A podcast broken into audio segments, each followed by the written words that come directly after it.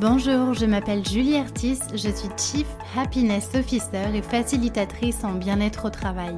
J'ai lancé ce podcast dans le seul et unique but de vous aider à devenir acteur du bien-être au travail.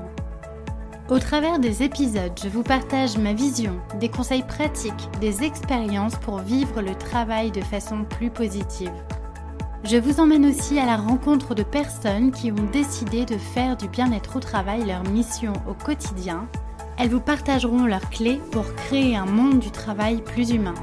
Enfin, Génération CHO, c'est aussi un podcast qui vous permettra de découvrir le passionnant métier qu'est celui de Chief Happiness Officer, bien loin des clichés du bonheur au travail que l'on voit souvent dans les médias. Génération CHO, c'est un podcast que je publie tous les mardis et vous retrouverez toutes les notes de l'épisode sur mon site julieartiste.com. Pensez à vous abonner pour ne pas rater les nouveaux épisodes. Et si vous venez juste de me rejoindre, alors bienvenue Je vous invite à écouter l'épisode 0 où je me présente un peu plus en détail. Dans ce podcast, mon but est vraiment de vous donner de l'énergie et vous inspirer à passer à l'action. Alors, prêt à faire partie de la génération de ceux qui choisissent le bonheur au travail Installez-vous confortablement pour l'épisode du jour, c'est parti Bonjour et bienvenue dans le nouvel épisode du podcast Génération CHO. Aujourd'hui, j'ai la joie d'accueillir Alexandre Jost. Bonjour Alexandre. Bonjour Julie. Alors Alexandre, tu es le fondateur de la fabrique Spinoza, mouvement du bonheur citoyen qui a été créé en 2011, c'est bien ça? Oui, c'est ça, il y a dix ans presque. Ok. L'association, elle est née avec euh, pour euh, objet social de replacer le bonheur citoyen au cœur du débat public et c'est pas rien, hein, c'est un sacré challenge, on va en parler. Euh, je suis particulièrement heureuse de t'avoir comme invité euh, aujourd'hui sur le podcast parce que voilà, la fabrique Spinoza a, quand même une place très particulière dans mon cœur puisqu'elle représente euh, le début de ma prise de conscience, j'ai envie de dire, de toute la suite de mon cheminement et de mon engagement sur le sujet de la qualité de vie au travail. Et je suis particulièrement heureuse et reconnaissante de, de, faire partie de cette belle communauté que sont les passeurs du bonheur au travail. Et donc, c'est pour moi un honneur et un réel plaisir de, de pouvoir te donner aujourd'hui la parole, Alexandre. Alors forcément, ensemble, on va parler de bonheur, mais aussi de qualité de vie au travail et on va parler de toute cette année 2020 qui n'a pas été simple. Et pour commencer, euh, est-ce que tu peux euh, nous présenter en quelques mots la fabrique Spinoza pour ceux qui euh, ne la connaissent pas encore et que tu nous dises d'ailleurs pourquoi Spinoza? Ben, écoute, avec plaisir, tu me poses plein de questions en même temps. et, moi, je voudrais juste dire que je suis très heureux d'être là avec toi aussi pour euh, ce podcast. Euh, tu occupes une place euh, très importante dans le cœur de la fabrique Spinoza. la fabrique Spinoza, pourquoi le nom Spinoza? Eh bien parce que c'est parmi les philosophes modernes l'un des plus inspirants à nos yeux. Euh, parce que euh, il a un gros défaut. Bon, il, est, il était misogyne, mais en 1650 qu'il n'était pas. Mais mis à part ce, ce gros défaut-là, il est euh, psychologue, il est philosophe, il est presque neuroscientifique parce que il a, il s'est interrogé vraiment sur l'articulation entre le corps et l'esprit. C'est l'un des premiers non-dualistes euh, et surtout, il met la joie euh, au frontispice de sa philosophie, euh, autant que la liberté et la raison, mais, mais la joie. Et donc, il nous inspire énormément. C'est une effigie pour nous dans, dans, en, l'étant troublé. Et d'ailleurs, il, y, a une citation de Baruch Spinoza que je me suis notée qui peut servir de mantra peut-être à ceux qui nous écoutent, qui dit que l'essence même de l'homme est le désir d'être heureux, de bien vivre et de bien agir il a aussi dit il n'y a pas d'être, euh, il n'y a pas d'homme qui atteigne la perfection du cheval. Et, euh, je trouve qu'à une époque où on a besoin de euh, prendre soin de nous, certes, mais de la nature aussi, c'est mm. inspirant. Mm. Et tu me demandais, Julie, ce que faisait la fabrique Spinoza? Bien, ça a été créé donc il y a dix ans, effectivement. Et l'ambition, c'est de, comme tu disais, de replacer le bonheur au cœur de la société pour plein de raisons. D'abord parce qu'on en a besoin. Euh, c'est une source d'espoir parce que c'est une aspiration euh, de chacun d'entre nous, euh, consciemment ou inconsciemment. Pascal disait que qu'un homme ou une femme qui met fin à ses jours eh bien, le fait pour trouver une forme de bonheur ou une moindre, souffrance. Il faut que je rebondisse en termes de joie après cette citation-là. Donc c'est quelque chose d'important pour, pour l'être humain en général. et puis parce que ce sujet, en fait, en le plaçant au cœur de la société, il, éclaire d'autres enjeux sous un jour différent. Parler d'égalité femmes-hommes, parler de démocratie, parler de santé, parler de travail sous l'angle du bonheur, de la joie, eh bien, ça, ça, ça fait conduire des, des, réflexions différentes. Voilà pourquoi on a eu, on a eu cette envie de, de, de, de, placer le bonheur au cœur de la société. Et pour faire ça, on fait de trois manières. Tu veux que je parle de ça Tu peux en parler, bien sûr, oui, oui. Euh, eh bien, d'abord, on réalise des études, c'est l'Observatoire Spinoza, euh, pour replacer le bonheur au cœur des consciences. Ensuite, on accompagne des organisations vers plus d'épanouissement, c'est euh, le Action Spinoza, qui réalise des formations également. Et puis enfin, c'est les passeurs du bonheur dont tu parlais, notre communauté qui agit à sa manière sur les territoires en faveur du bonheur. Voilà ce que l'on fait. Super. Et d'ailleurs, pour ceux qui nous écoutent, je vous recommande vivement d'aller sur le site internet de la Fabrique Spinoza et d'aller lire les études euh, qui ont été faites, qui sont hyper intéressantes. Et je pense notamment aux toutes dernières sur euh, les espaces de travail et euh, sur le, le, le, bonheur dans la fonction publique, qui sont passionnantes. Et vous faites quand même un, un sacré travail de, de fond et vraiment bravo, bravo à ça. Alors, est-ce que, euh, selon toi, par rapport à tout ce qu'on vit euh, cette année, c'est encore possible de parler de bonheur au travail euh, comme en dehors du travail? Alors aujourd'hui, en préambule, en préambule du podcast, tu disais que j'avais pas énormément la pêche, mais mais c'est pas l'objectif d'un podcast, donc c'est c'est une question qui est difficile et, je pense qu'il faut y répondre avec humilité, c'est-à-dire que la, la, vie la vie n'est pas si simple. 44% des Français étaient en détresse après seulement trois semaines du premier confinement. Alors, je ne vous parle pas du deuxième. Donc, euh, la vie n'est pas si simple. Euh, et je veux surtout pas répondre euh, avec de la hauteur ou de l'arrogance là-dessus. Mais je voudrais dire que pour ceux d'entre nous qui ont la chance que leurs proches aient été préservés, déjà, c'est quelque chose auquel je pense moi tous les jours. Ensuite, euh, pour ceux et celles d'entre nous qui ont, un toit euh, et euh, risquent d'avoir leur logement dans les six prochains mois encore, eh bien, il faut s'accrocher à ces choses-là. Je pense que cette crise sanitaire, c'est aussi l'occasion de réinterroger les choses fondamentales, ce qui compte, ce qui marche, ce qui ne marche pas. Il y a beaucoup de gens qui sont en difficulté dans leur couple en confinement. J'ai la chance d'être euh, d'être très amoureux. merci, merci, euh, merci l'univers. Et, et, et, donc cette cette invitation là, je la trouve profonde. je cite souvent cette étude d'une infirmière en centre de soins palliatifs il y a 5-10 ans qui interroge les gens sur leur lit de mort pour savoir quels sont leurs regrets. Et euh, les gens répondent en premier d'avoir vécu ma vie selon un modèle pensé par d'autres. D'avoir fait comme papa-maman ou contre papa-maman, ce qui est la même chose, ou comme les amis. Et, pour moi, cette crise sanitaire, c'est l'occasion eh bien, de, potentiellement, à la mesure de cette possibilité, bouleverser un peu les choses. Et en ayant les antennes bien, bien ouvertes sur ce qui se passe dans le monde, on voit que les gens euh, demandent de, de, de la vision, il s'interroge à, quoi rime ma vie, quel est le sens de mon métier, où est-ce que je veux aller. et ces questions-là, ben, elles, sont, elles sont difficiles, mais elles sont d'une puissance extraordinaire. Et je vois que avoir lancé la Fabrique Spinoza il y a 10 ans, ça me donne de l'énergie en ce moment parce que c'est un métier qui, qui, a du sens. Mmh. Donc je nous souhaite à chacun d'entre nous, en fonction de ses degrés de liberté, parce qu'on ne peut pas toujours le faire, eh bien, de s'interroger sur où est-ce que l'on souhaite euh, vraiment aller. Et je, conclurai euh, en répondant à ta question là-dessus euh, par le fait que les entreprises observent ça aussi.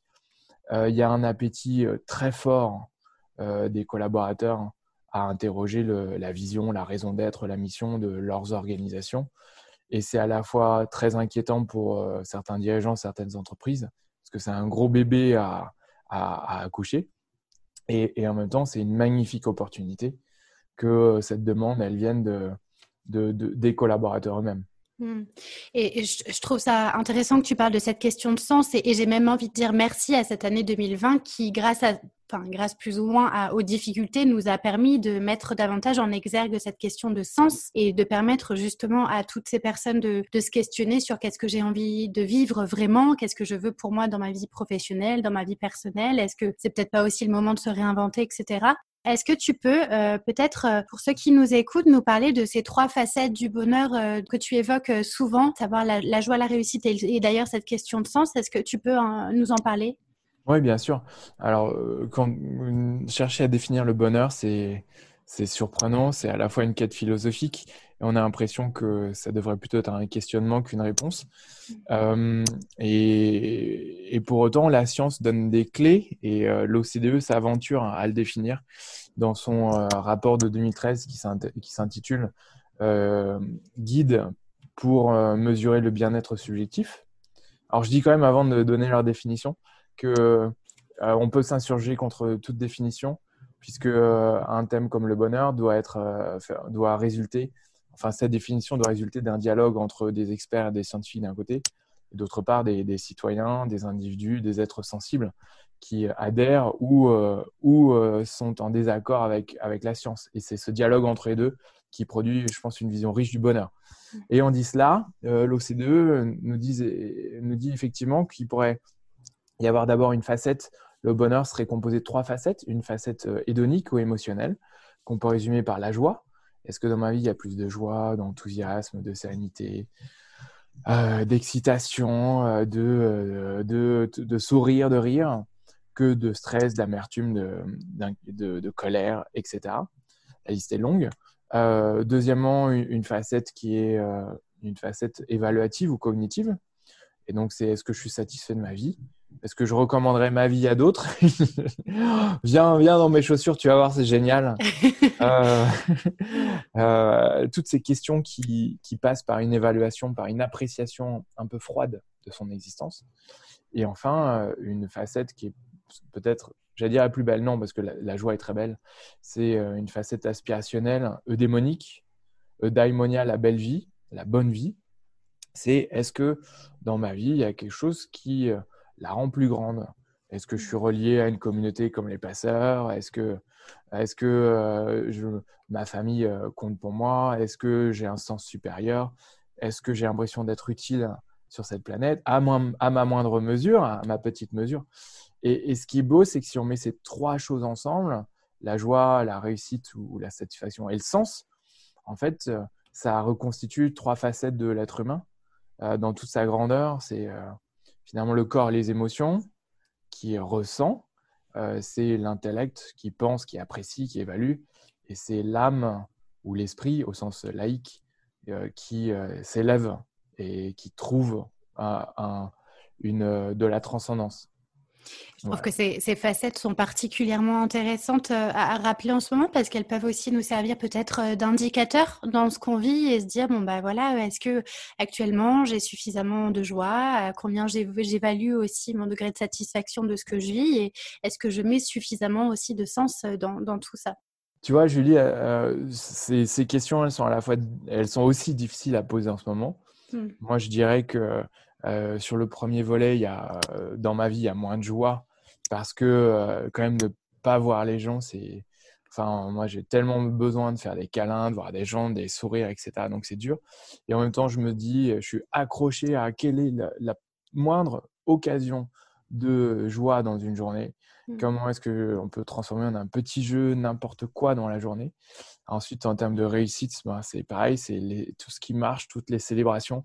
C'est c'est plus que jamais dans nos projets, il faut qu'on regarde, tiens, là, c'est un projet sur un an, sur ces trois premières semaines, qu'est-ce qu'on a réussi à poser comme jalon et pas attendre d'avoir euh, fait les trois quarts du projet pour célébrer puis passer au suivant. Mmh. Et enfin, sur la, question du, sens, ben, moi, à titre personnel, j'essaie d'expérimenter, j'essaie d'écrire euh, le soir euh, des fictions, du slam, des billets de réflexion. je me demande, j'ai envie c'est un secret. Je vais essayer d'offrir à ma femme un clavier euh, pour Noël pour qu'elle se remette à la musique et ça, ah. ça crée du sens. De... J'espère qu'elle n'écoutera pas le podcast alors. Elle est dans la pièce d'à côté, je vais sortir d'un moment à l'autre. voilà. Est-ce que pour cette année qui, a été assez bouleversante, déjà toi, quels sont quels enseignements toi tu en tires? Et pour beaucoup, c'est on, on vit beaucoup d'incertitudes et c'est relativement difficile de se projeter parce que voilà, même si on a l'impression quand même que la situation est malgré tout en train de s'améliorer, enfin on y croit en tout cas, c'est difficile encore de se projeter dans un avenir qui va vraiment être positif. donc quels enseignements toi tu tires déjà de cette année 2020 qui va toucher à sa fin? Et est-ce que tu penses qu'on peut on peut garder de l'espoir pour la suite, même si je connais déjà un petit peu ta réponse, je l'imagine hmm. en tout cas. Euh, bah non, on est foutu, je pense. Hein, euh. non, euh, moi, je, pour moi, l'enseignement, je le tire pas à titre personnel, mais avec les travaux de la Farid Spinoza, c'est que on, peut vraiment repenser notre monde et il faut le faire en profondeur. Alors je sais quand on dit ça, ce sont des grandes phrases, que les termes comme le monde de demain ont été ont déjà été galvaudés. Il a suffi de six mois pour que cette, formule-là perde de sa puissance. C'est quand même incroyable, hein, les mots comme les mots s'érodent. Et en même temps, on a produit un, recueil qu'on a appelé 170 propositions politiques euh, pour un monde plus, euh, plus verdoyant, plus fraternel et plus heureux. Et, et 170 euh, propositions, c'est beaucoup pour réinventer les choses. Et ce programme, on l'a fait en, interrogeant, en, passant en vue plus de 2000 propositions politiques et en interrogeant des bénévoles, nos bénévoles, des experts, etc. Et en fait, moi, ce que j'ai réalisé en, faisant ça, c'est que euh, la, crise a révélé à quel point nous étions interdépendants. Et c'est l'un des, des termes les plus, les plus importants, les plus puissants hein, que j'ai découvert cette année. Euh, on a vu euh, qu'on on avait vraiment besoin les uns des autres lors du premier confinement. On a remercié euh, les soignants, on a remercié les, livreurs, on a remercié l'ensemble des métiers qui rendaient la vie en capacité de, continuer.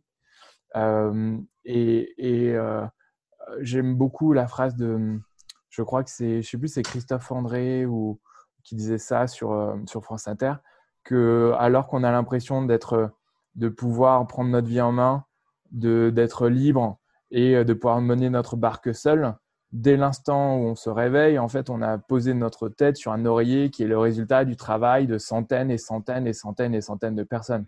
Et Rebecca Shankland nous dit, euh, quand vous êtes face à une montagne, si vous avez quelqu'un à côté de vous, alors vous estimez la montagne comme étant moins pentue euh, moins, moins raide. Et ça, c'est une expérience scientifique qui a été faite juste parce que vous avez quelqu'un à côté de vous. Donc pour moi, cette première réalisation, c'est l'interdépendance, le fait qu'on soit véritablement, euh, on ait besoin les uns des autres, émotionnellement, logistiquement, pratiquement. Et, pour moi, c'est l'un des piliers euh, de, notre, de la société à réinventer. Et ça a des conséquences sur les soins, sur les rémunérations, sur la répartition des richesses, sur l'organisation euh, du, travail, euh, sur l'école. Euh, voilà. Donc pour moi, c'est vraiment un enseignement très très fort. Ça me fait penser aussi beaucoup à cette interdépendance avec la nature. On a pris conscience aussi cette année, euh, en étant enfermé chez soi, qu'on avait besoin aussi davantage de cette connexion avec la nature. Les, beaucoup de personnes euh, sont parties d'ailleurs des villes pour euh, la campagne suite au premier confinement. Est-ce que dans vos études aussi, c'est des choses que vous avez pu mesurer Peut-être ce, ce, besoin de connexion avec la nature et parce qu'on sait aujourd'hui avec toutes les études sur la biophilie, etc., que la nature est, est, est pour nous et notre santé mentale. Qu'est-ce que tu penses de tout ça? Oui, je pense que c'est notre interdépendance, en fait, elle est à la fois vis-à-vis des êtres humains, euh, nos confrères, nos congénères, mais, également euh, nos, euh, le, vivant dans son ensemble, donc, donc la nature.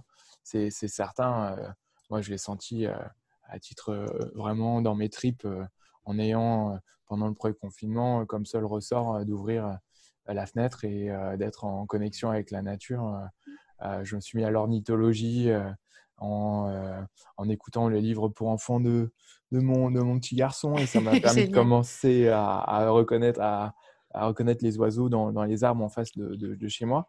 Donc je l'ai ressenti dans mes tripes et après, je ne sais pas si nos auditeurs ont suivi, mais il y a une pétition signée par 200 000 personnes sur change.org qui appelait il y a deux mois environ à ce que le, confinement euh, permette de s'éloigner de plus de 1 km de chez soi pour accéder à la nature. Mmh. La nature est tellement puissante que lorsqu'on opère des gens de maladie cardiovasculaire à, opération chirurgicale égale, eh bien, ceux qui sont dans des chambres avec des fenêtres qui donnent sur des armes peuvent quitter l'hôpital un jour plus tôt. C'est beaucoup en moyenne que ceux qui sont sur une fenêtre donnant sur un autre immeuble. Et donc, ce, besoin de, vivant, je pense qu'il est important de, le retoucher du doigt, de se le rappeler. Et pour nous, Fabrique Spinoza, ça peut être l'un des moteurs d'un réengagement écologique.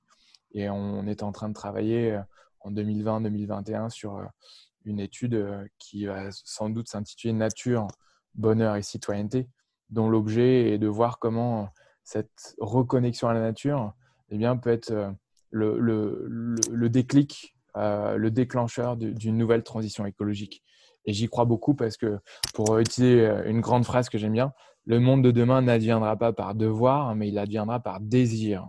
Et c'est vrai que c'est un, un, vrai sujet. J'espère que quand, quand, cette étude euh, sur la nature ressortira, j'aurai peut-être le plaisir de te réinviter sur le podcast pour que tu nous en parles. Mais c'est vrai qu'à titre personnel, c'est un sujet qui me touche euh, particulièrement. Et euh, parmi les enseignements, en tout cas, que moi je garde de l'année, c'est cette prise de conscience qu'en fait, euh, on est juste un, un, tout petit, un tout petit truc parmi cette, ce monde énorme et, merveilleux et qu'on doit davantage en prendre soin prendre conscience que bah, on n'est pas grand chose. Et donc la, la nature, ouais, c'est c'est un sujet vraiment important. Euh, on en parle beaucoup aussi d'ailleurs dans les, dans les espaces de travail. Euh, si, on, si on se focus d'ailleurs un peu plus sur le, le, travail en tant que tel, alors tout à l'heure tu parlais de, de, de ce terme qu'on a beaucoup utilisé qui est le monde d'après. Euh, la qualité de vie au travail, c'est aujourd'hui un sujet qui est très en vogue. Euh, bon, les entreprises euh, de, de, différentes façons investissent plus ou moins sur le sujet. Et donc pendant le premier confinement, c'est vrai qu'on a vu énormément de d'articles paraître au sujet du monde d'après, le un retour euh, au travail qui sera différent avant où on prendra plus soin les uns des autres parce qu'on aurait compris. Au final, on se rend compte bah, que ce monde d'après, après le premier confinement, bah, il c'est pas vraiment ça. On a plutôt repris un peu toutes nos mauvaises et bonnes habitudes d'avant. Euh, qu'est-ce que tu penses, toi, de, la qualité de vie au travail? Est-ce que ça a fondamentalement quand même évolué cette année? Euh, Qu'est-ce qui a changé pour toi? Euh, écoute, tu posais une toute petite question avant ta grande question.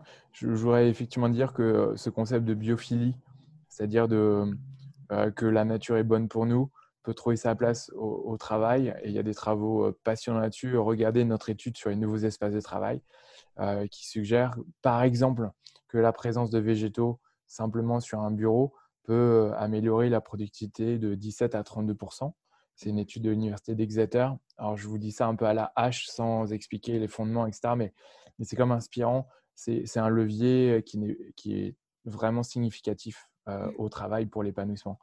Après, euh, Julie, sur ta, question sur la, qualité de vie au travail, son évolution, est-ce que la crise a changé? Moi, je pense qu'on on en aujourd'hui, euh, en, en, fin d'année 2020, les, on sent que les relations se tendent, que les gens sont fatigués, que les rapports humains deviennent plus abrasifs et que la, la bienveillance, comment dire, qui faisait qui était le fruit d'efforts de, pendant le premier confinement, euh, laisse place à une certaine animalité. Donc, euh, je pense que c'est le moment de se dire que même si c'est difficile pour euh, certains ou par certains d'entre nous, il faut, il faut garder notre dignité et notre, notre, altruisme. Première chose à dire. Et, deuxièmement, que malgré tout, il y a quand même des trajectoires très positives qui, qui auront été redessinées par euh, ce télétravail, ce confinement. Euh, la première, c'est une, nécessité de redessiner les espaces de travail, euh, ben, même les espaces de travail chez soi, mais les espaces de travail le, principaux où on retrouve ses collègues avec des besoins plus importants de collaboration, de socialisation, de, vie, de vivant. Et ça, c'est vraiment une. c'est apparu fortement parce que aujourd'hui, on ne va plus physiquement au travail pour les mêmes raisons. Donc ça, c'est une première mutation qui, aura des conséquences fortes parce qu'elle transformera euh, les rapports humains, les modes de décision, la gouvernance. Elle aura un impact très fort. Euh, on est euh, vraiment en pleine révolution des espaces de travail qui s'accélèrent. Et puis la deuxième, et c'est lié, hein, deuxième grande, grande évolution positive, c'est que le management ressort transformé de cette, de cette période. Alors à nouveau, hein, vous savez, on a, voit toujours midi à sa porte. Donc, certains pourraient dire que je suis optimiste ou que je, ne vois pas ce qui se passe sur le terrain.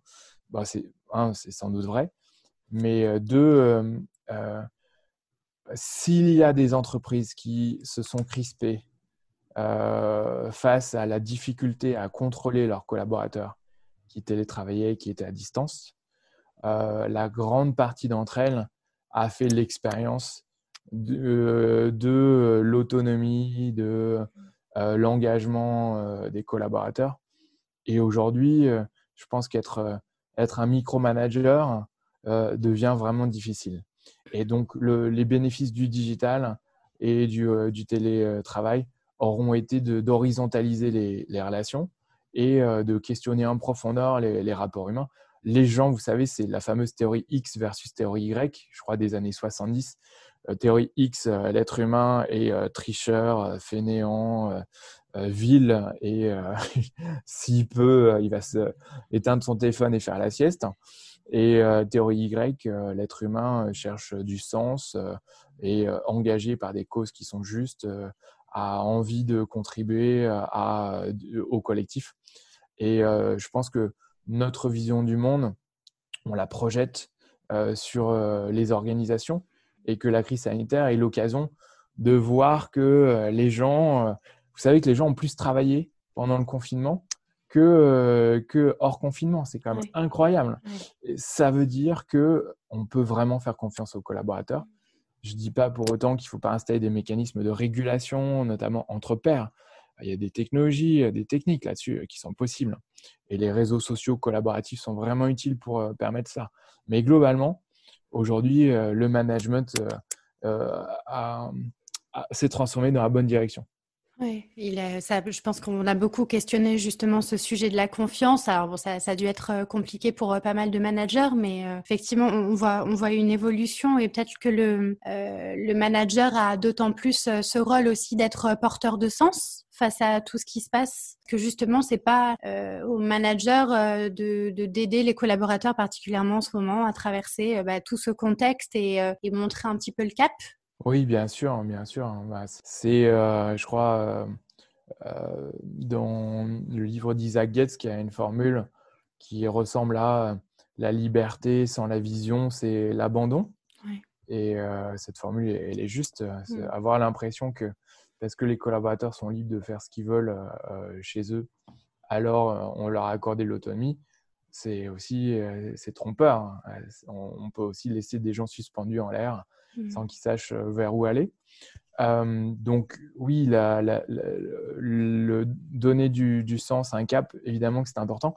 Peut-être se rappeler l'étude de Deloitte qui s'intitule, je crois, Sens interdit et qui suggère que le sens émerge de, de manière co-responsable par l'individu, le manager et l'organisation. Euh, on n'est pas des surhommes, on ne peut pas faire émerger du sens tout seul, en tout cas c'est difficile.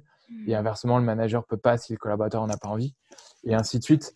Donc, euh, euh, et, pour moi, ça rejoint une, mouvance plus large qui est celle du, du leader, du leadership serviteur, qui est en ce moment, c'est le moment de se dire comment est-ce que je peux être en soutien de mes équipes parce qu'elles ont probablement, elles peuvent avoir des besoins émotionnels, des besoins logistiques, des besoins informationnels, des besoins de vision. Et ça, ça inverse le, paradigme. On n'est plus donneur d'ordre ou prescripteur, mais on est soutien et euh, au service d'eux. Donc, je trouve, ça, je trouve ça très joli. Et sur, euh, sur, la, sur la vision, euh, peut-être rajouter que on, trouve ce besoin de vision jusque dans des organisations qui sont un peu surprenantes. comme tu disais, Julie, on a terminé une étude qui s'intitule Pour une fonction publique heureuse. Et euh, l'un des partenaires, en lien avec la MNT, euh, qui était notre partenaire majeur, et l'un des partenaires officiels, c'était le ministère des Armées. Et on a, on a découvert que sur certains sous-marins nucléaires, notamment des sous-marins nucléaires d'attaque, on a vu ça dans la marine étrangère, mais à des pratiques similaires en France et dans la marine française. Eh bien, le, le, commandant de, bord euh, privilégie euh, le fait d'expliquer un cap, d'expliquer euh, une, une, intention, plutôt que de donner des instructions extrêmement précises ce qui reviendrait à faire du micromanagement. Et sur un navire, sur un vaisseau de guerre, on peut, ne on, peut pas faire ça. Et donc, l'idée de donner une vision, en fait, elle, elle, elle, elle, est pertinente, y compris dans des organisations, par définition, qui sont hiérarchiques, comme, euh, comme la, la Marine nationale. Alors, je rebondis juste sur le sujet du soutien qui me donne une transition parfaite pour la suite euh, sur le métier de Chief Happiness Officer. Alors, comme tu, tu le sais, le, le podcast euh, s'appelle Génération CHO justement pour, euh, pour mettre en valeur aussi ce, ce métier qui est très important pour moi parce que bah, justement, il, il, permet en partie d'être facilitateur au sein d'une entreprise de tous ces sujets et d'être en soutien aussi des collaborateurs. Qu'est-ce que tu penses, toi, du métier de CHO C'est quoi un petit peu ta vision? Je pense que c'est euh, d'abord, c'est un, un, terme qui est génial au départ et qui s'est usé euh, et qui a été euh, diabolisé. Donc aujourd'hui, je recommanderais d'utiliser d'autres termes pour désamorcer des réactions épidermiques. Ça, c'est pour la, pour, la, pour, la, pour, la, pour la sémantique, ou en tout cas avoir en parler de manière nuancée. Mmh. Après, ça, c'est juste pour euh, en parlant des mots. Après, euh, sur, les, euh, sur le concept lui-même, moi, je pense que c'est extrêmement bénéfique d'avoir dans une organisation une personne dont l'objet soit de favoriser l'épanouissement. C'est comme une belle indication. Et après, dans le rapport qu'on a publié, guide des, des le Chief Happiness Officer, réalité et fantasme, en fait, on a identifié que c'était euh, la personne à qui rendait compte le CHO qui déterminait son, sa puissance. Mmh. Selon qu'il euh, rendait compte à quelqu'un qui est en charge de la commande des cahiers ou euh, a fait partie du COMEX ou rend compte au, directeur ou à la directrice générale, ça change, ça change absolument tout. Et, et en fait, il y a autant de Chief Happiness Officer que d'organisations. Et on, je, je crois que dans ce rapport, on, poursuit en disant que le, les grandes composantes du CHO, ça peut être euh, la, la, convivialité euh, et euh, l'animation des espaces de travail, que ça peut être une dimension qui est plus de communication en interne ou en externe pour promouvoir l'organisation. ça peut être une dimension qui est plus traditionnellement de ressources humaines euh, et enfin, euh, le, Graal, c'est lorsqu'il y a une composante de transformation et euh, que le CHO est aussi le directeur, directrice de, de l'innovation et de la transformation ou du digital, quelque chose comme ça, qui lui donne main mise sur les processus cœur de métier de, de l'entreprise, auquel cas le CHO, il peut bien toucher toutes les facettes de l'épanouissement au travail, que ce soit la gouvernance, le management, l'architecture du travail. Et là, là c'est un, un, vrai poste. Mais même s'il n'y a pas toutes ces composantes-là, de toute façon, ça reste positif. Mmh. Euh, c'est d'abord une, une, belle intention. Et, et, à ceux qui pensent qu'il euh, faut lutter contre le cynisme des organisations, moi, je pense que avoir un CHO, c'est d'abord un, un, bon signal. Et que si mmh. l'entreprise n'est pas sincère, elle se fera épingler toute seule. Donc, euh, est-ce qu'il la fera évoluer dans la bonne direction euh, en conséquence donc ça me paraît de toute façon être une bonne chose. C'est quoi ta vision d'un monde du travail idéal? Ça ressemblerait à quoi? Oh là. Euh, À quoi ça ressemblerait? Ben, En ce moment, ça ressemblerait à un monde dans lequel on a compris que les rapports euh, humains avec les collègues étaient euh, un, besoin fondamental et que la pyramide de Maslow avait peut-être les étages n'étaient pas dans le bon sens. D'ailleurs, c'est l'une des critiques qu'on fait à la pyramide de Maslow, c'est le fait qu'il n'y ait pas d'ordre nécessaire. Euh, que on réalise que les rapports humains sont, euh, euh, en plus d'être source de bonheur, sont aussi une source d'efficacité incroyable, de créativité. Dans notre étude sur un nouveau espace, on, on cite des travaux selon lesquels 70% des informations échangées en une journée le sont de manière informelle en se croisant à la machine à café, euh, au détour d'un couloir. Et donc, ces rapports humains, ils sont importants aussi pour ces raisons-là. Euh, donc, pour moi, c'est un, monde du travail dans lequel les rapports humains sont au centre, premièrement, et deuxièmement, dans lequel eh bien, euh, l'entreprise, idéalement en interrogeant ses collaborateurs, a réussi à faire émerger un sens qui dépasse le produit ou le service qu'elle fabrique, qui l'élève et lui donne une portée pour la communauté, pour la nation, pour la planète, dans, l'idéal. voilà deux grandes, deux grandes envies. Et peut-être terminer en disant que sans, pour toujours être attentif à pas verser dans l'angélisme, euh, tout en étant attentif aux fondamentaux, que le corps aille bien, euh, que la rémunération soit au minimum décente, qu'idéalement elle reflète euh, l'utilité dans, dans, la société. Mmh. Je, je, je, dis ça pour, pour, pour que parmi les gens qui nous écoutent et qui ont du mal à joindre les deux bouts en ce moment ou dont l'activité est en difficulté, euh, bien rappeler que euh, le sens et les relations humaines, euh, quand même, viennent lorsqu'on a réussi à ramener à la maison de quoi faire vivre sa famille. voilà. Merci beaucoup, Alexandre. Qu'est-ce qu'on peut te souhaiter pour la suite? Qu'est-ce qu'on peut me souhaiter? Ben de euh, que notre message euh, autour du bonheur, que cet élan-là, euh, on s'y raccroche tous, qu'il nous donne de l'espoir et que on grossisse les rangs de ceux qui pensent qu'il n'y a pas de fatalité et que les passeurs du bonheur soient de, en ce moment et de plus en plus eh bien, des, étincelles de joie dans notre société qu'on soit, qu'on grossisse comme mouvement et, que dans la bataille euh, des émotions, euh, dans la bataille euh, de l'espoir contre le désespoir, eh bien, on soit une, force qui, qui est claire et, et qui, qui donne de l'énergie. Je pense que c'est ça. Quelle magnifique conclusion. Je n'ai pas grand-chose d'autre à rajouter. C'est tout ce que je te souhaite. Je souhaite aussi une très longue vie à la Fabrique Spinoza qui fait vraiment un, travail remarquable sur, euh, sur tous ces sujets. Euh, euh, il y a toi, mais je pense aussi à plein d'autres personnes comme Géraldine Dupré, Amélie Motte, Sylvain Boutet, que, que, à qui je passe le coucou, du coup, s'ils nous écoutent aussi. Et puis, tant d'autres personnes aussi qui, sont derrière la fabrique. Euh, donc, si vraiment, euh, voilà, vous avez envie d'aller aussi plus loin sur ces sujets-là, je vous invite à, vous connecter sur le site internet de la fabrique. Alexandre, je vais pas te retenir plus longtemps parce que je sais que tu as été très sollicité ces derniers temps et que tu as besoin de te reposer. Je te dis un immense merci, euh, ravi de cet échange, vraiment. Et ben, je te souhaite tout le meilleur pour la suite. Merci à toi, Julie. C'était un plaisir et moi aussi, je te souhaite tout ce que tu souhaites, toi. Merci. Et pour ceux qui nous écoutent, je vous dis à très bientôt pour un nouvel épisode et d'ici là, prenez soin de vous. Voilà, c'est tout pour aujourd'hui. Mille merci d'avoir écouté jusque-là. Une dernière petite chose avant de nous quitter.